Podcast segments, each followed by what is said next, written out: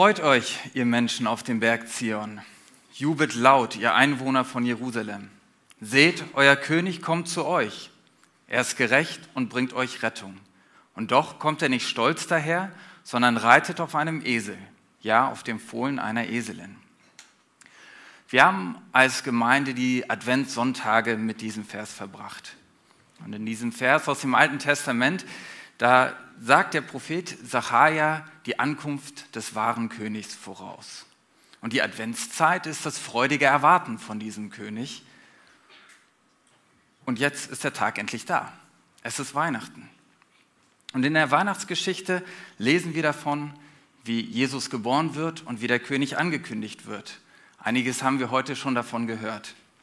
Und in Lukas 2 lesen wir ab Vers 8, in der Umgebung von Bethlehem waren Hirten, die mit ihrer Herde draußen auf dem Feld lebten. Als sie in jener Nacht bei ihren Tieren Wache hielten, stand auf einmal ein Engel des Herrn vor ihnen, und die Herrlichkeit des Herrn umgab sie mit ihrem Glanz. Sie erschraken sehr, aber der Engel sagte zu ihnen, ihr braucht euch nicht zu fürchten. Ich bringe euch eine gute Nachricht, über die im ganzen Volk große Freude herrschen wird. Heute ist euch in der Stadt Davids ein Retter geboren worden. Es ist der Messias, der Herr. An folgenden Zeichen werdet ihr das Kind erkennen. Es ist in Windeln gewickelt und liegt in einer Futterkrippe. Mit einem Mal war bei dem Engel, eine, war bei dem Engel große Scharen des himmlischen Heeres. Sie priesen Gott und riefen, Ehre und Herrlichkeit Gott in der Höhe und Frieden auf der Erde für die Menschen, auf denen sein Wohlgefallen ruht. In einem weiteren Teil der Weihnachtsgeschichte im Matthäusevangelium Kapitel 2, da lesen wir von den weisen Männern aus dem Orient. Da haben wir jetzt schon ein bisschen was von denen gehört. Wir wissen nicht, wie viele es waren, wir wissen auch nicht, wie sie hießen, aber es waren Sterndeuter. Und sie haben einen Stern gesehen, der die Ankunft eines großen Königs ähm, vorausgesagt hat. Und so reisen sie nach Jerusalem, in die Hauptstadt Judäas, um den neuen König Ehre zu erweisen. Und dort in Jerusalem treten sie vor Herodes, den König, und erkundigen sich, wo denn der Messias geboren werden sollte. Und Herodes lässt es nachforschen in den alten Schriften und da steht, dass er in Bethlehem geboren werden soll. Und über Bethlehem steht dort, denn aus dir wird ein Fürst hervorgehen, der mein Volk Israel führen wird, wie ein Hirte seine Herde. Der König wird angekündigt und doch bleibt er von den meisten unbemerkt und ungesehen. Er ist unscheinbar in einem Stall geboren und in einer scheinbar recht unbedeutenden Stadt. Ich möchte unseren Blick aber auf eine andere Geschichte lenken. Auf eine Geschichte, die über 30 Jahre später stattfindet. Und dieser König der Welt, Jesus, lebt nicht in einem Palast, sondern als Wanderprediger mitten unter seinem Volk. Und diese Geschichte lesen wir in Matthäus äh, in Kapitel 20. Als Jesus mit seinen Jüngern von Jericho weiterzog, folgte ihm eine große Menschenmenge. Zwei Blinde, die am Straßenrand saßen, hörten, dass Jesus vorbeikam und riefen, Herr, du Sohn Davids, hab Erbarmen mit uns. Die Leute fuhren sie an, sie sollen still sein. Doch die Blinden schrien nur noch lauter, Herr, du Sohn Davids, hab Erbarmen mit uns. Warum rufen diese blinden Bettler nach Jesus? Die Antwort ist vermutlich recht offensichtlich. Sie haben sicherlich von Jesus gehört, auch von den Wundern, die er getan hat. Aber warum rufen sie mit Sohn Davids nach ihm? Die Kinder unter uns, die werden das wissen, dass der Vater von Jesus ja nicht David hieß, sondern Josef. Und David kennt man vielleicht auch als ähm, den Hirtenjungen, der Goliath besiegt hat und der später König wurde. Warum rufen sie also Sohn Davids? Diese beiden Bettler konnten trotz ihrer Blindheit etwas sehen, was vielen anderen entgangen ist und auch heute, glaube ich, vielen noch entgeht. Sie lebten aufgrund ihrer Blindheit in einer recht auswegslosen Situation. Sie mussten betteln, um zu überleben. Und es war auch in der damaligen Kultur tatsächlich so, dass es, wenn jemand blind war, oft davon ausgegangen wurde, dass diese Person eine große Schuld auf sich geladen hat, große Sünde hatte, entweder durch die Person oder durch ihre Eltern und dass diese Blindheit eine gerechte Strafe war. Das heißt, diese Bettler waren verachtet von dem Volk und besonders auch von der geistlichen Elite. Aber sie hatten eine Hoffnung. Sie hatten eine Hoffnung, denn sie kannten die alten Geschichten von dem König, der kommen sollten.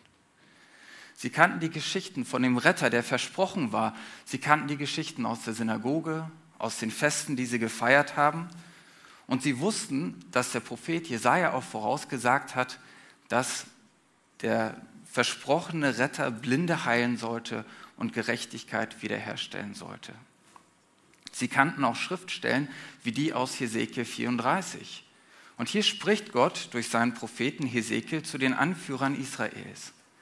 Er sagt dort, wehe euch, ihr Führer Israels. Ihr sollt für mein Volk wie Hirten sein, die ihre Herde auf eine gute Weide führen. Aber ihr sorgt nur für euch selbst. Die Milch der Schafe trinkt ihr, aus ihrer Wolle webt ihr euch Kleidung und die fetten Tiere schlachtet ihr. Aber um eure Herde kümmert ihr euch nicht. Er spricht weiter darüber, dass sie sich nicht kümmern um die Schwachen, um die Kranken, dass sie auch nicht die verlorenen Schafe suchen, sondern dass sie mit Härte und mit Gewalt herrschen. Und das ist, denke ich, etwas, was diese beiden Bettler sehr gut nachvollziehen konnten. Und wir lesen wenige Verse später Gottes Antwort darauf.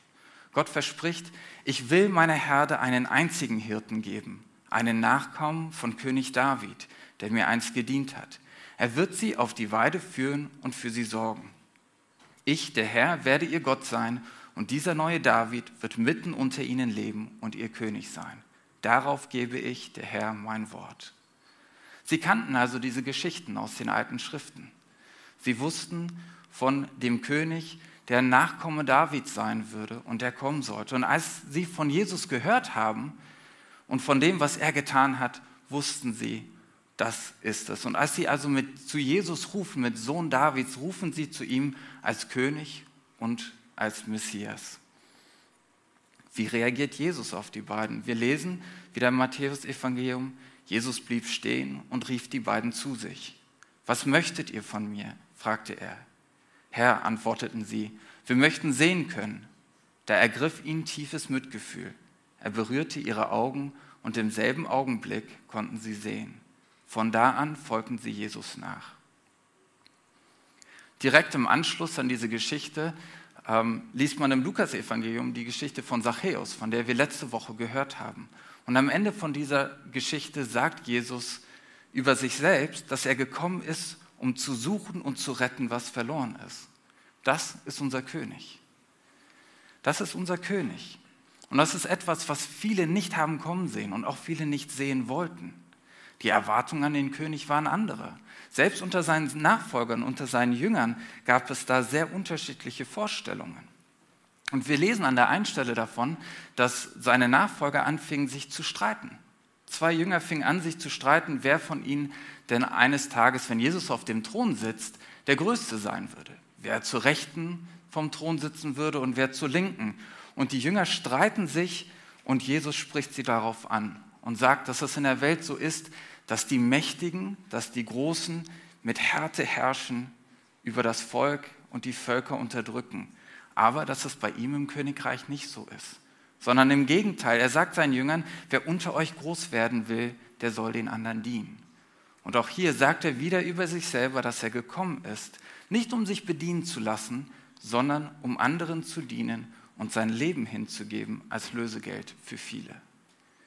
Gottes Königreich ist konträr zu unseren menschlichen Vorstellungen.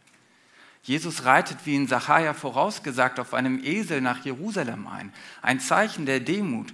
Und dort ruft das Volk ihm zu, Hosianna, gepriesen sei Gott, gesegnet sei er, der im Namen des Herrn kommt, gesegnet sei das Reich unseres Vaters David, das nun kommt, gepriesen sei Gott in der Höhe. Sie rufen ihm zu als König und als Messias.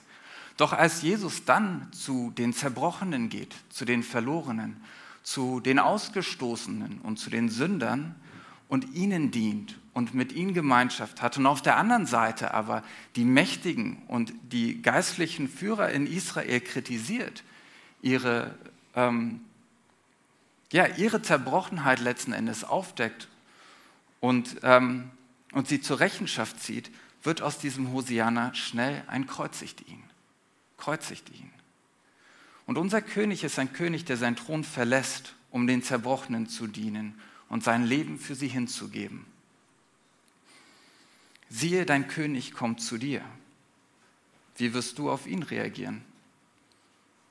Reagierst du wie Herodes oder wie die geistlichen Führer damals, die das nicht einsehen wollten, dass sie einen Retter brauchten, denen es nicht gepasst hat, dass jemand ihre Zerbrochenheit aufdeckt und dass jemand kommt, ein König kommt, der Autorität über ihr Leben beansprucht? Oder reagierst du wie die beiden blinden Bettler? Siehst du, dass dein König zu dir kommt? Siehst du deine Zerbrochenheit? Siehst du, dass du einen König brauchst? Wenn das der Fall ist, wenn das auf dich zutrifft, dann freu dich. Freu dich, denn dein König kommt zu dir. Und er hat sein Leben für dich hingegeben, um dich zu erretten. Wenn wir ihn als König annehmen, dann verspricht er, dass sein Vater uns zu seinen Kindern macht und zu Erben von diesem Königreich. Und Jesus sagt, dass sein Königreich jetzt schon hier ist. Sein Königreich ist hier in den Herzen derjenigen, die ihn als König anerkannt haben.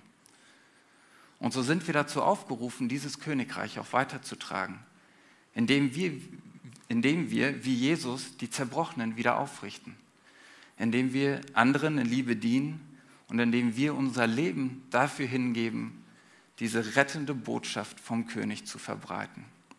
Und wir können das tun. Wir können das tun mit Freude und mit Hoffnung, denn er ist gekommen als sanftmütiger Diener und als Retter. Er ist in einem Stall geboren und in einer Futterkrippe wurde er hineingelegt, aber er kommt wieder als siegreicher und gerechter König in seiner ganzen Herrlichkeit. Wir haben also jeden Grund zur Freude und zur Hoffnung. Egal wie groß unsere Zerbrochenheit, egal wie bedrückend unsere Umstände sind, wir haben einen König, der sanftmütig und mächtig zugleich ist. Und wir wollen ihn mit Freude anbeten. Freut euch in Menschen, Menschen auf dem Berg Zion. Jubelt laut, ihr Einwohner von Jerusalem. Seht, euer König kommt zu euch. Er ist gerecht und bringt euch Rettung. Und doch kommt er nicht stolz daher, sondern reitet auf einem Esel, ja auf dem Fohlen einer Eselin. Ja, damit möchte ich euch eine besinnliche und freudige Weihnachtszeit wünschen, in der wir feiern, dass unser König zu uns kommt.